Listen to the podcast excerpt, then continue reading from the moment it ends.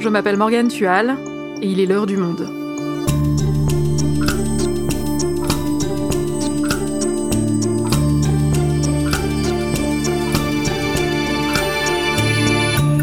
Aujourd'hui, on répond à toutes vos questions sur la guerre en Ukraine, ou plus précisément les questions que vous posez le plus souvent. Depuis le début de l'invasion russe le 24 février, la rédaction du Monde tient un live permanent sur son site internet. Jour et nuit, des journalistes se relaient pour répondre à vos questions.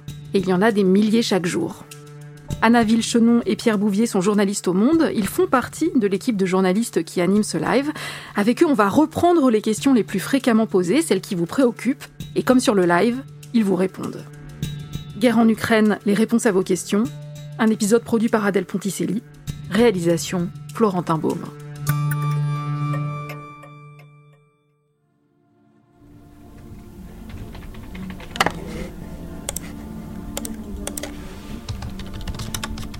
Il est 10h51, le live est ouvert depuis 6h57 et nous avons 273 questions.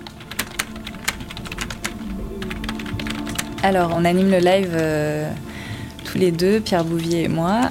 On fait deux choses. On fait des posts euh, actus. Et on essaie de répondre aux questions que les gens nous posent sur l'actualité. En, en, ce moment, euh, c'est toute l'histoire sur les cadavres à Boucha, les crimes de guerre, et les accusations de crimes de guerre, euh, sur quoi elles sont fondées, etc. Et donc, c'est un gros travail de vérification de qu'est-ce qu'on peut dire. C'est pour ça que pour l'instant, on en est encore pas mal au conditionnel. Là, je suis en train de répondre à une question sur la Station spatiale internationale. On nous demande si elle est toujours sur orbite et euh, en gros où en est la coopération entre la Russie euh, et les autres pays. Ma question va tomber comme un cheveu sur la soupe, mais je me demandais, a-t-on des nouvelles de la station spatiale? Finalement, elle reste sur orbite? Merci. Signé par Astronaute. C'est un live euh, spécial Ukraine. C'est le premier live permanent qu'on fait euh, sur le site. Depuis le 24 février, euh, on a commencé le, on a fait le 24. Concrètement, est-ce que la France est ou va rentrer en guerre? Que risquons-nous? Que risquons-nous? Quel est l'objectif de Poutine? Pensez-vous que la vie du président ukrainien est que Poutine se contentera seulement Comment réagit la population La Russie peut-elle perdre son statut de membre permanent du Conseil de sécurité de l'ONU? Risquons-nous une attaque nucléaire? Risquons-nous une troisième guerre mondiale? Puis on s'est dit, bah oui, il faut pas l'arrêter, il faut le faire 24 heures sur 24, le plus longtemps possible. Il ne s'arrête pas même la nuit.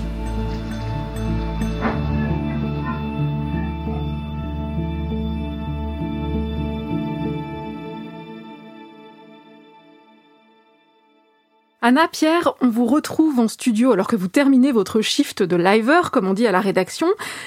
On vous a entendu parler des questions qui reviennent souvent et ces questions, ce sont notamment celles qui révèlent nos inquiétudes.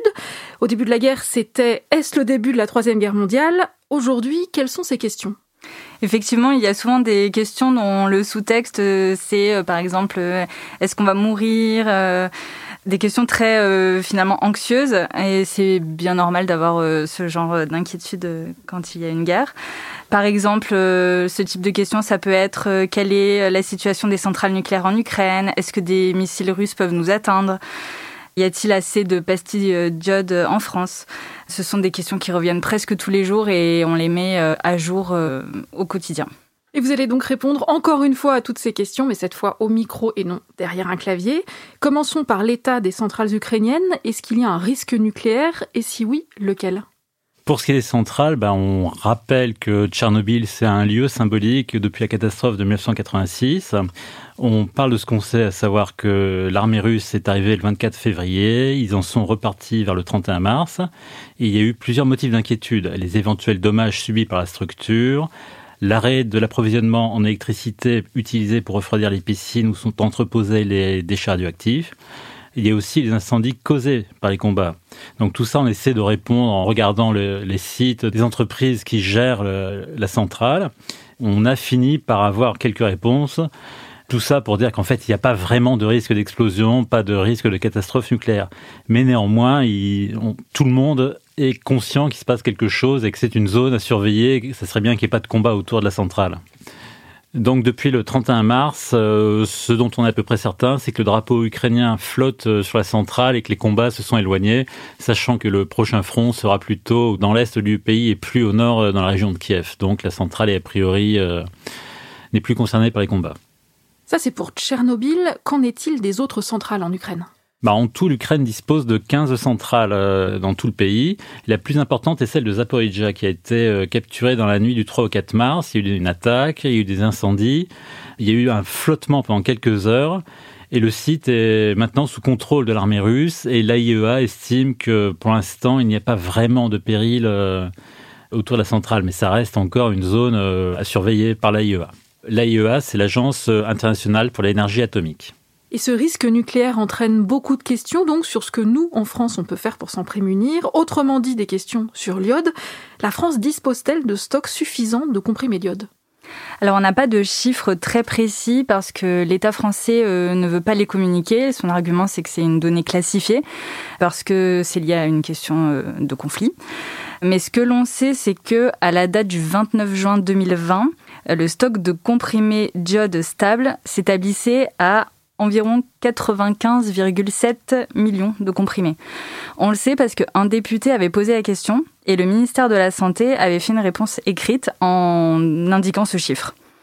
Donc euh, quasiment 96 millions de comprimés, c'est loin des 130 millions de comprimés qui, dont les services de l'État disent euh, avoir besoin pour constituer euh, des stocks euh, stratégiques en cas d'attaque nucléaire en France.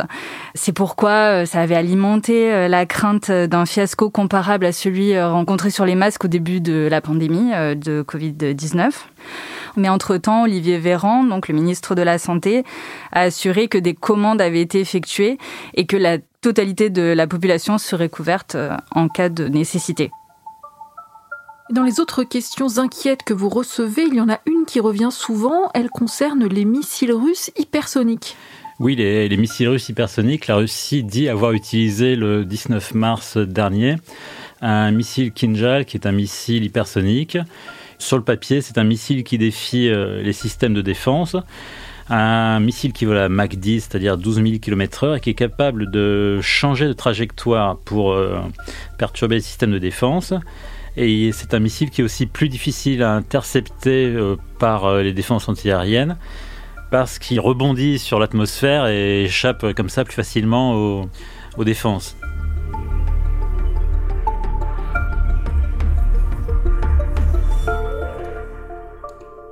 Donc là, on a fait, je crois, le tour des questions qui révèlent cette peur profonde de mourir, si je peux me permettre de résumer ainsi. Quels autres types de questions vous recevez souvent? Alors il y a aussi des questions sur l'implication de la France dans ce conflit. Concrètement, est-ce que la France aide euh, les Ukrainiens euh, ou euh, l'État ukrainien? Alors on répond ce qu'on peut, comme pour toutes les questions. Surtout que la France s'est montrée très discrète à propos de ses livraisons d'armes aux Ukrainiens. Le chef de l'État et le gouvernement, dont le ministre des Affaires étrangères Jean-Yves Le Drian, euh, affirmaient s'être limité à, je cite, des équipements défensifs des équipements de protection, des casques, euh, des gilets pare-balles, et à un soutien carburant. Euh, mais selon euh, notre journaliste Jacques Folloroux, qui cite une source diplomatique, la France livre également des missiles anti-chars Milan aux combattants ukrainiens. Alors ces missiles sont prélevés sur les stocks de l'armée française, mais a priori pour l'instant ce serait dans une quantité modeste entre guillemets, seulement quelques dizaines. En revanche, d'autres pays, euh, notamment les pays anglo-saxons, la Suède, euh, les États-Unis avec Joe Biden, sont moins frileux que la France euh, à ce sujet-là, et notamment donc les États-Unis qui sont très précis et publient la liste très exacte de toutes leurs livraisons à l'Ukraine.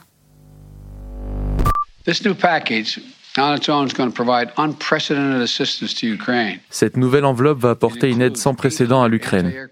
Cette aide comprend 800 systèmes de défense antiaérienne, 7000 armes légères, des mitrailleuses, des fusils de chasse, des lance-grenades pour équiper les Ukrainiens, y compris les femmes et les hommes courageux qui défendent leur ville en tant que civils et qui sont également à la campagne, et ainsi que les munitions d'artillerie et de mortiers pour aller avec les armes légères, 20 millions de munitions au total. Cela comprendra des drones, ce qui démontre notre engagement à envoyer nos systèmes les plus avancés à l'Ukraine pour sa défense.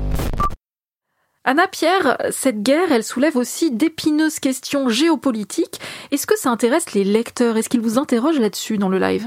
Oui, euh, récemment, on nous a beaucoup demandé euh, pourquoi les casques bleus n'intervenaient pas et euh, pourquoi l'ONU ne mettait pas en place une no-fly zone. Une no-fly zone, c'est donc une zone d'exclusion aérienne. Alors pourquoi n'est-elle pas mise en place, sachant qu'il y a eu des précédents dans l'histoire récente? En effet, il y a eu des précédents en 91 au-dessus de l'Irak, en 93 au-dessus de la Bosnie, en 99 au Kosovo et en 2011 en Libye. Mais à chaque fois, il y avait un mandat de l'ONU, sauf pour la première euh, no-fly zone qui est en Irak. Mais dans ce contexte, la Russie dispose du droit de veto et euh, bloque ainsi toute intervention de l'ONU dans le conflit en Ukraine. Et donc ça répond également à une autre question qu'on nous posait très souvent, à savoir la Russie peut-elle être exclue de l'ONU? Ben pour l'instant on voit pas trop comment parce que euh, même si l'article 6 de la charte des Nations Unies stipule qu'un membre de l'ONU qui, je cite, enfreint de manière permanente les principes énoncés dans la présente charte peut être exclu de l'organisation par l'Assemblée générale sur recommandation du Conseil de sécurité. En fait, euh, Moscou est un membre permanent et donc bénéficie d'un droit de veto. Donc si une telle euh, proposition euh, venait à être mise sur la table, euh, il ne fait aucun doute qu'il mettrait son, droit de veto. Pareil, les gens nous demandent beaucoup à ce moment-là, est-ce qu'on peut pas les exclure du Conseil de sécurité et faire en sorte qu'ils ne soient plus un membre permanent? Mais pour euh, ça, il faudrait modifier la charte de l'ONU. Et pour modifier la charte de l'ONU, il faut l'accord de tous les membres permanents. Donc en fait, euh, c'est le serpent qui se mord euh, la queue. À chaque fois, la Russie, grâce à son droit de veto, peut bloquer toutes ces tentatives. Et qu'en est-il de l'OTAN? Pourquoi l'OTAN n'intervient pas? Ne pourrait-elle pas mettre en place cette fameuse no-fly zone? L'OTAN n'intervient pas tout simplement parce que l'Ukraine n'est pas membre de l'OTAN. Pour rappel, une no-fly zone, c'est une zone d'exclusion aérienne. Et pour faire une zone d'exclusion aérienne, il faut faire respecter l'exclusion aérienne, ce qui veut dire envoyer des avions qui risqueraient de rencontrer des avions russes et il pourrait y avoir des combats aériens. Et qui dit combat aérien dit euh, risque d'enchaînement vers une guerre mondiale entre d'un côté l'OTAN et de l'autre côté la Russie. Donc c'est ce que tout le monde veut éviter pour l'instant.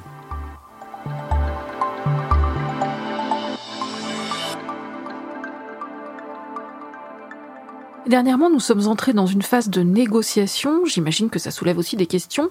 Lesquelles? Ce qui revient souvent, euh, c'est la question euh, de la neutralité. Oui, parce que la Russie a placé la neutralité de l'Ukraine au centre de ces négociations. Oui, la Russie euh, cite souvent l'exemple de la Suède et de l'Autriche. Ce sont deux pays qui sont non membres de l'OTAN et c'est un peu le statut qu'elle voudrait imposer à, Pour ce qui est de l'Autriche, il faut rappeler euh, le contexte historique. La neutralité a été imposée en 1955 à la demande de la Russie, après l'occupation de l'Autriche euh, par les alliés occidentaux d'un côté et l'armée rouge de l'autre. Cette neutralité a permis à l'Autriche de devenir un peu une sorte de zone tampon entre l'Est et l'Ouest et un lieu de rencontre entre le président Khrouchtchev et Kennedy ou entre Jimmy Carter et Brezhnev à la fin des années 70. Et plusieurs institutions internationales s'y sont installées ensuite. Pour autant, l'Autriche n'est plus aussi neutre qu'elle était avant.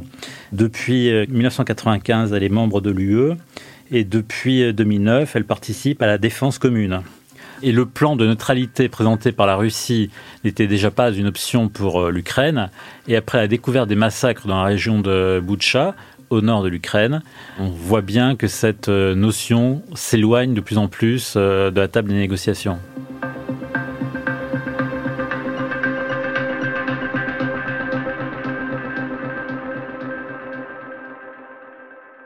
On est entré dans des aspects très techniques. Est-ce que vous avez des questions plus simples, entre guillemets, auxquelles vous répondez souvent?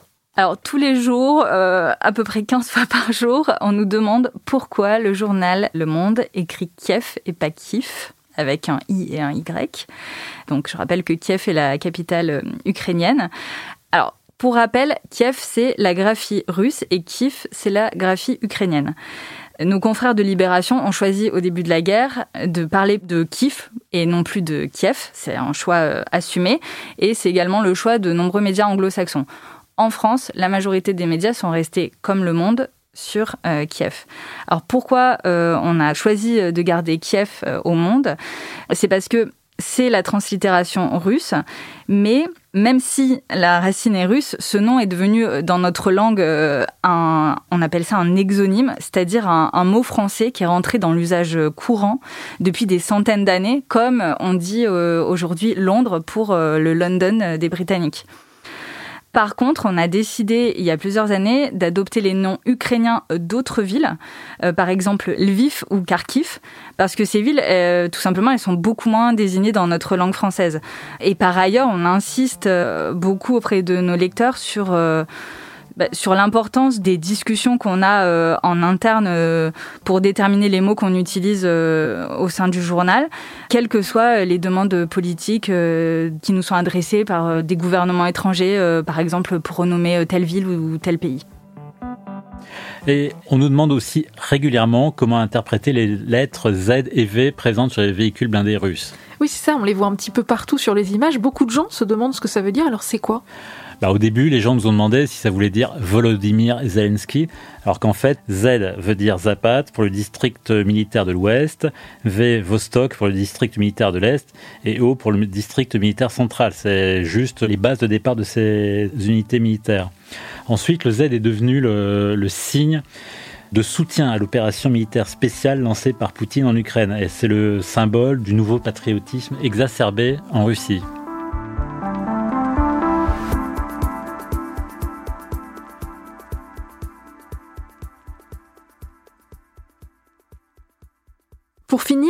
Qu'il y a des questions sur la fin possible de cette guerre? Euh, oui, euh, nos internautes euh, nous posent beaucoup de questions sur les différents scénarios possibles d'une fin de guerre et si il se passait ça, quelles seraient les conséquences, etc. Donc bon, on n'a pas le, don de voyance, donc on est incapable de répondre à ces questions. Il y a aussi énormément de questions sur la santé de Vladimir Poutine. Notamment, est-ce qu'il a un cancer? Est-ce que c'est sa dernière bataille avant de mourir? Est-ce que du coup, ben, que ça échoue ou pas, il en a un peu rien à faire puisque de toute façon, euh, il va mourir. Alors, on répond en s'appuyant sur les articles de notre correspondant à Moscou, euh, entre autres, euh, qui raconte comment son comportement a changé ces dernières années. Par exemple, il décrit lors de ses interventions télévisées euh, ses mains qui paraissent nerveuses, euh, voilà. Mais sur sa santé euh, physique et mentale en tant que telle, on n'a absolument aucune information. Et beaucoup de lecteurs veulent savoir aussi si les sanctions affectent les Russes. Alors oui, on leur répond que Vladimir Poutine est sanctionné, son entourage est sanctionné, les oligarques sont sanctionnés, tous les services européens essaient de trouver leurs biens, leurs yachts, etc. Mais c'est assez compliqué car ils ont abrité tous leurs biens derrière des sociétés écrans. Est-ce que parfois les rôles s'inversent? Est-ce que parfois ce sont les lecteurs qui apportent des réponses aux questions? Bien sûr, Morgane. On a fait une réponse aujourd'hui sur euh, pourquoi les chars détruits sont-ils rouillés? On a fait une sorte de réponse à minima en expliquant qu'ils avaient été détruits il y a plusieurs jours, plusieurs semaines, et qu'ils sont restés dehors euh, sous les intempéries. Et des lecteurs nous ont expliqué que l'incendie consécutif à l'explosion des munitions provoque une oxydation et qui accélère le processus de rouille. Et j'ai complété ma réponse avec ça. Et d'un seul coup, notre réponse à minima avait beaucoup plus euh, de profondeur. De manière générale, on se sert énormément euh, des contributions des lecteurs. Bon, déjà, à moins qu'il y ait un flux de questions euh, vraiment ininterrompu, on arrive à avoir la plupart des questions, l'immense majorité, à lire les commentaires on, sent qu'il y a une envie d'échange de leur part et c'est assez enrichissant. Euh, on se sent moins euh, seul. Euh, on sent que derrière il y a une communauté qui suit attentivement et, et la preuve en est la première question qui est posée chaque matin et d'ailleurs ça fait l'objet du premier poste de la journée à chaque fois. C'est pouvez-nous nous remettre le lien du live de la veille. Donc il y a un vrai suivi de la part de certains qui est assez enrichissant pour nous. Donc venez, venez avec plaisir. Merci Anna, merci Pierre. Merci. Merci.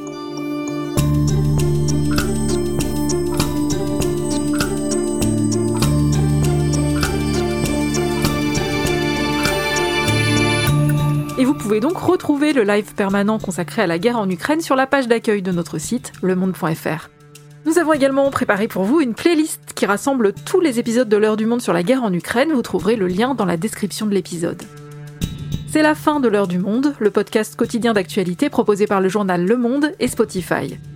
Pour ne rater aucun épisode, vous pouvez vous abonner gratuitement au podcast sur Spotify ou nous retrouver chaque jour sur le site et l'application lemonde.fr. Si vous avez des remarques, des suggestions, des critiques, n'hésitez pas à nous envoyer un email l'heure du monde. L'heure du monde est publiée tous les matins du lundi au vendredi. On se retrouve donc très vite. À bientôt.